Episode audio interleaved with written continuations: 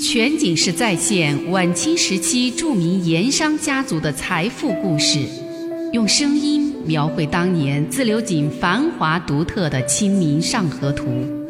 据王瑞小说《盐商世家》改编，悦享九零八自贡文化旅游广播为您倾情演绎《自流井往事》。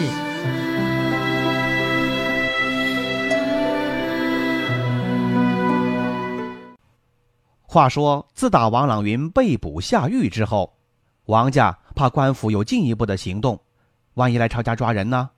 所以就听从了陆子婉的建议，把家族里十岁以上的男丁全部迁移，迁到了大安寨，暂时躲避。这儿有家丁民团武装守卫，而那珍珠寺宝善祠堂只留下大管家康子强照料一切。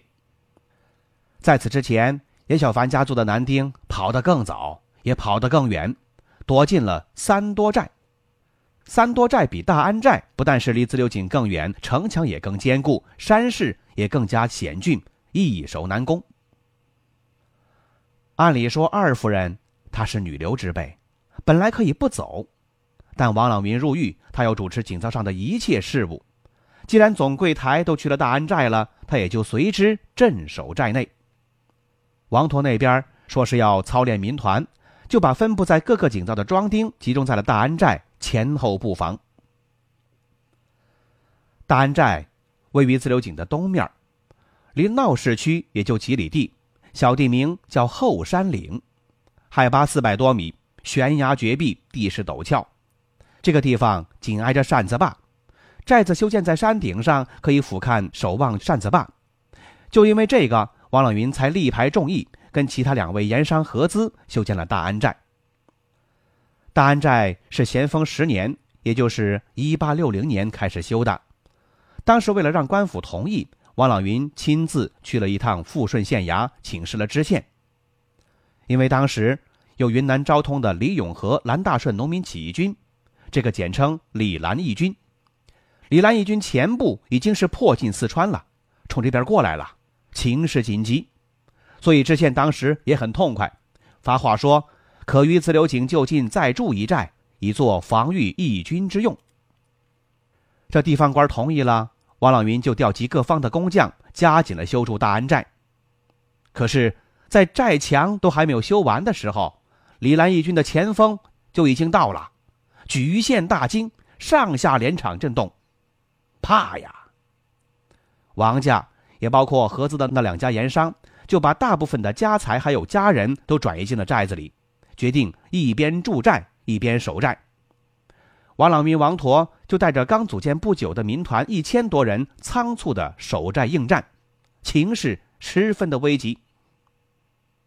不过，还好，当时义军也只是路过，不到半个月就匆匆的撤了围，退出了自流井，向东而去。大安寨解围了。王老云这就算是守土有功，不但是州府，甚至是川都骆秉章都表示赞赏嘉奖，所以在地方上他威望大涨。这个时候，王老云手下的民团乡勇加上井造盐工就有两千多人了，这个规模超过了整个州府的官方军队，而且因为有钱，在装备上也比官军更强。所以说，王家人转移到这儿，觉得安全。哪怕是官军来了，咱们也不怕他。眼下是初冬时节，天又下起了小雨，凄风冷雨之中，大安寨石墙高耸，在一片荒草乱石中，更显得冷峻而孤寂。尤其和扇子坝那一片热火朝天的工厂比起来，可以说形成了鲜明的对比。从南门口进寨门就是王家总账房，不像寨子里住房一般是四合院的格局。总账房是一座独立的大瓦房，为的是办事方便。青瓦木门高阔宽朗，门前有一道特别的木栅栏，有武装家丁值守。这天，总账房里啊，像天气一样阴冷沉闷。宽大的议事厅里，二夫人坐在首位的虎皮太师椅上，平时这是王朗云坐的。他嘴里喝着丫鬟春兰刚泡的蒙顶香片。微皱着眉头，沉思不语。那张保养的很好的鹅蛋脸上，看上去平静如常，没有一点的焦虑和惊慌。这个她是从丈夫王朗云那儿学的，叫做“美林大事有静气”。不过，如果是细心观察，还是能发现，在她眉宇深处，还是隐藏着几丝的焦虑和担忧。有时候不经意之间，在举手投足之间，还是能表现出来。要说呀，也真是难为她了。一个女人不到四十岁，从王朗云入狱之后，她的担子实在是太重了。丈夫关在县狱，前途未卜，怎么营救？还没有什么好的办法。家族之中这么大的产业，离不开一个强有力的核心人物来统筹调度、指挥决策。王家里外都看得清楚，弄不好王朗云打拼十来年的来之不易的家产，就可能毁于一旦。这家产有多大？别的不说，就是扇子坝的井灶群这一处，在这儿上班打工的就有一千多人，每天提炉采气制盐，分成两班甚至三班轮换，歇人不歇灶，灯火是昼夜不息。从大安寨山坡上望过去，经常一片繁忙，场景非常壮观。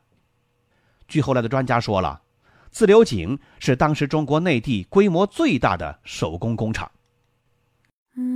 全景式再现晚清时期著名盐商家族的财富故事，用声音描绘当年自流井繁华独特的《清明上河图》。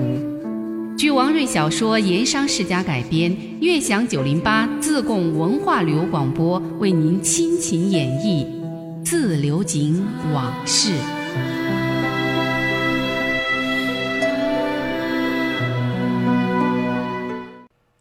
这天，总柜房里，在二夫人的右手边，坐的是三老爷，王朗云的三哥，王驼的父亲。他是双眉紧锁，神情凝重，时不时的还重重的叹上一口气。王朗云出事以后，他协助二夫人李家。三哥是个本分人，办事勤勉实在，一丝不苟，也有一些经常管理的本事。但是如何应对危局、应对挑战，他可没什么主意。另外，就还有王陀、王卓这两个晚辈，分坐了两边。这是典型的家庭会议，没有外人参与。王老云入狱以后，这四个人就组成了王氏家族的核心决策层。虽说都是核心层，但是王卓和王陀这两个太子党表现却是截然不同。王陀热心而激进，遇到什么事儿敢作敢为，但是可惜有勇无谋。他出的那些主意一般都用不上，而王卓却相反，找他商量什么事儿，他是能躲则躲，绝不会主动掺和，而且哪怕是到了场了，也是一副心不在焉的样子，让他的母亲二夫人不免是心里头着急。今天他也是这样，王家现如今形势危急，都火烧眉毛了，可王卓还是那副满不在乎、事不关己的样子。神色平静，眼光散乱，明显的不在状态。而王驼在一边却是满脸的怒气，直瞪着眼珠子，时不时的叫嚷着要带人给陕帮无赖，尤其是陈赖子一点颜色看。结果被他老子给呵斥住了，在一边闷着，不声不响。这一家子沉默了一阵儿，还是二夫人首先再次开口：“李四有堂昨天下午天快黑的时候。”专门派人带信来说，李家名下那几口和陕上合凿的井灶，手下管事师爷都听到风声，说是从陕西庙议事之后，陕西盐商都在活动，要把先前与本级井商造商定的契约废毁了，重订新约。李四大人让人带信说，特别提醒我家注意，说那帮人这几天鬼窜的厉害，还到处放风，说我王家这次出事绝非偶然，是天象显示。咱王家气数已尽。二夫人说的李四大人是河西里李家的当家人李玉祥，他是李安亭的弟弟，是个实在人，和王家关系不错。那王驼一听二夫人这话，忍不住骂起人来：“陈赖子放他狗屁！他陈家这几年一直走下坡路，才是真正的气数已尽。叫你议事就好好议事，不得胡言。三老爷厉声呵斥住怒气冲天的王陀，又看了看对此完全无动于衷的王卓，若有所思，想了一阵儿，才转脸对二夫人说道：“近些日子，各处的消息都是如此，老陕帮那边确实有些异样，也不断有本土乡绅带信来，让我这边对陈赖子的动向多加提防。我想，该想个法子。”从老陕帮那里打探点真实东西出来，以谋应对之策。要说平时自流井当地人对陕帮盐商来这儿凿井办盐，并因此致富，然后处处表现出的财大气粗，很看不顺眼。加上四川人久居巴蜀这块天府之地，物产丰富，自满自得之下，对外省人就有点歧视的心理，所以对陕西人不管老少，也不分贫富。一律叫做老陕，这样的心态就可能和现在我们把外国人一律叫老外一样。本纪言商在私底下在言谈之间就习惯把陕商称之为老陕或者是老陕帮。三老爷说道：“老陕帮圈子里，考虑到永昌盐号周凤成周老板一向与我王家相处甚好，平时和四爷的关系也最为亲近。昨日里。”我就专门备了份帖子，派人送到八店街永昌盐号。我交代听差的，一定要见到周老板本人，当面送帖，说是在鹤鸣酒楼备下了酒席，请他当晚赴宴。三老爷这番话引起了二夫人的特别注意。周凤成此时的态度，倒是一个检验整个陕帮立场的试金石。他周凤成来赴宴，说些什么，这都在其次，他来不来？倒是更为关键。二夫人放下手里的茶杯，仔细的听着。我怕当日晚间周老板事先有安排，就对跟班做了交代，说倘若周老板当日晚间不空，也可改在今日中午或晚间，地点不变，还是鹤鸣酒楼。我王三爷恭候周老板赏光。那周凤成答应了吗？二夫人赶紧问道。嗨，答应了倒好。昨晚不见，我今日无论如何就见上了。哪知这个周凤成也是个见风使舵的家伙，他昨天对跟班说回的话，倒真把我给气住了。平时比较稳重的三老爷说到这事儿，脸上也不禁带了几分的怒气。他放下茶碗，提高了声调：“他当时说的，不仅是今日、明日没空，这一阵子都是没空。”他让跟班回话，说吃饭的事儿还是免了吧。你们听，这说的什么话？好像我们要巴结他，他还爱理不理。二夫人听到这里，满心的失望，不过他没把情绪表现出来，反而说道：“想必周老板有周老板的难处，三伯，我们也不好强求于人。”王陀却是愤愤不平。都说墙倒众人推，咱王家的墙还没倒，这些人就来推墙了。这个时候，在旁边很少说话的王卓突然接过了话头，面色平静的说：“墙要倒，人不推他，他自己也会倒；墙不倒，再有人去推，也推他不倒。”王卓说这话的时候，他谁也没看，眼望着天花板和墙壁的接缝。像是自言自语，又像是在对谁说话。不过，不管怎么说，他这话似乎很玄妙，似乎有点哲理的味道。但是对眼下讨论的事情，他没用啊。所以他说了等于没说。家里人都知道他是这个脾气，所以就没谁去理会他。全景式再现晚清时期著名盐商家族的财富故事。用声音描绘当年自流井繁华独特的《清明上河图》，据王瑞小说《盐商世家》改编，悦享九零八自贡文化旅游广播为您倾情演绎自流井往事。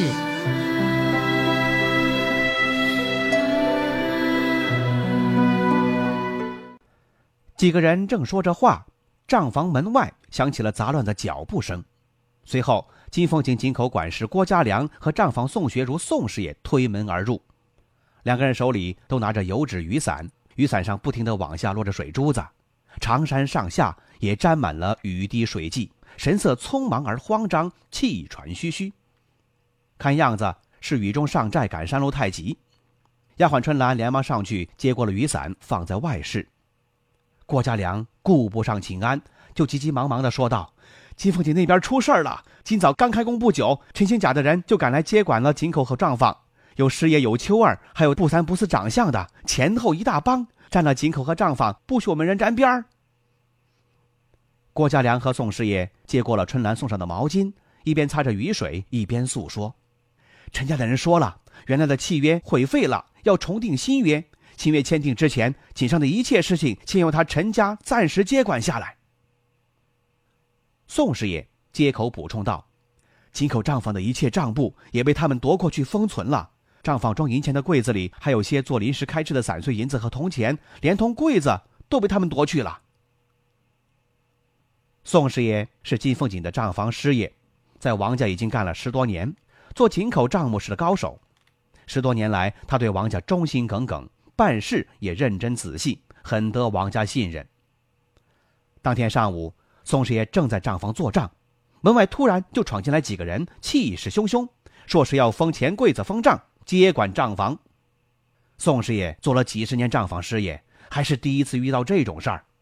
刚开始他以为是遇到了棒客，心里一惊，想大白天的，什么人敢公然到井灶账房来抢人？真是奇了怪了。仔细一看，这几个人虽说凶相外露，却是穿着整齐。手里也没拿家伙，不像是棒客，倒像是哪家大户人家俗称的“狗腿子”那种跑腿当打手的角色。这一想，宋师爷心里反而不怕了。他沉下脸，望着那几个人喝道：“你等是哪里的？好大的胆子，敢到王四大人这里来生事，有点王法没有？”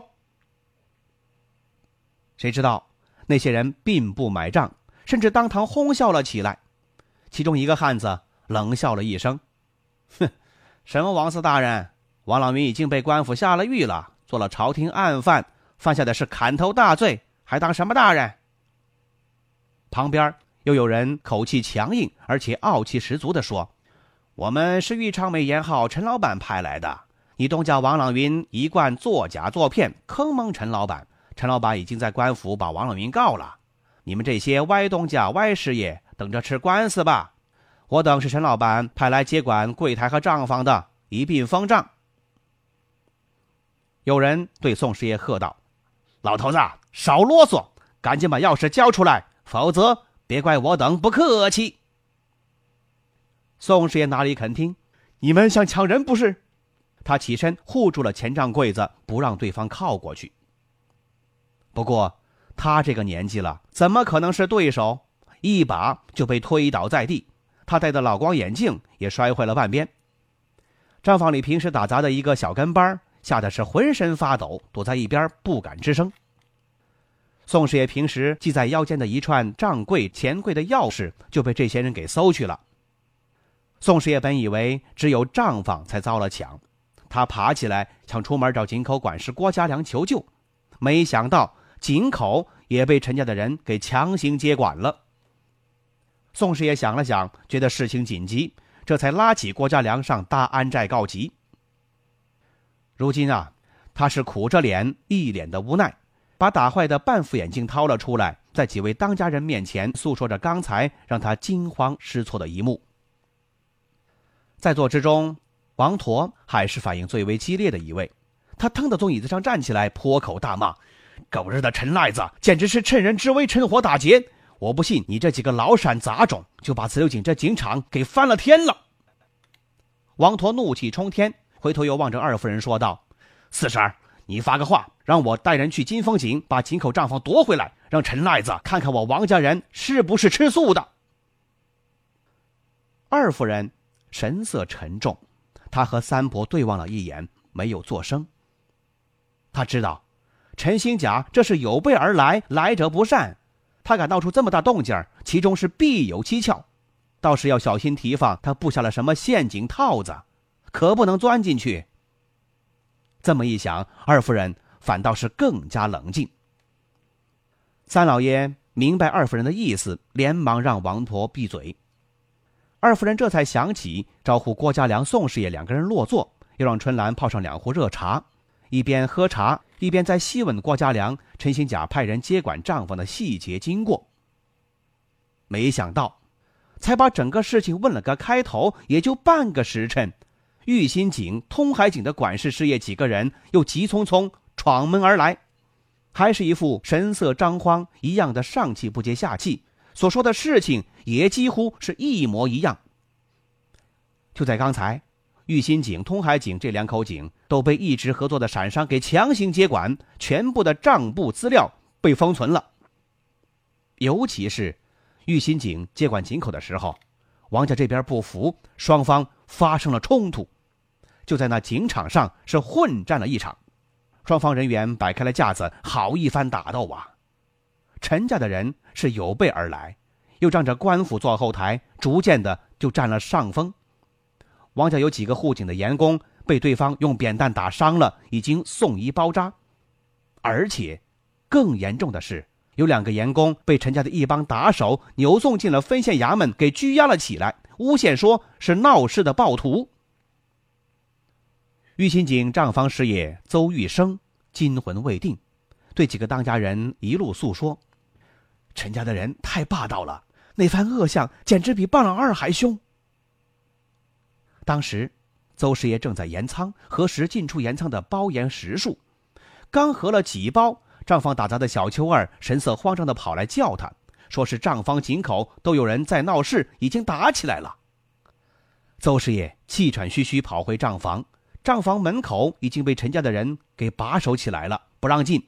只听见里面是乒乒乓乓在翻箱倒柜。邹师爷怕账册银钱有失，他负不起责呀。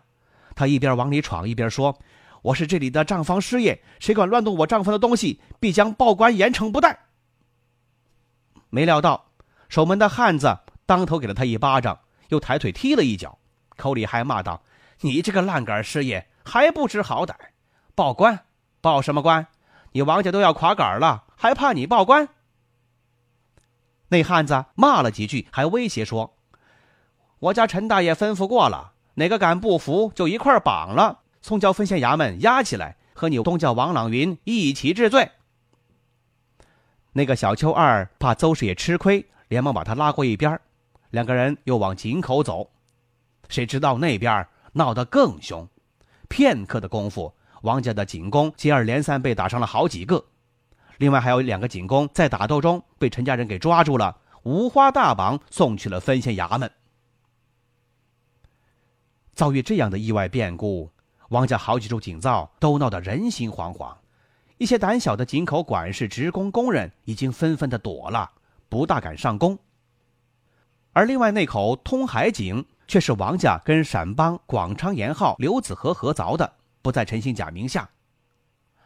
二夫人和三哥马上就想到了连日来听到的陕西庙密谋的消息，这一番变故不是陈赖子一个人闹的，这是陕帮集体发难。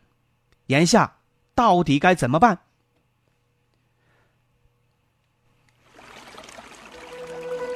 漫步抚溪河畔，天车脚下，古岩井旁，总会有一种情愫。潜滋暗长，那些和盐有关的故事、传说、历史，或凄美，或悲壮，共同诉说着的两个字：家乡。悦享九零八，话说自流井。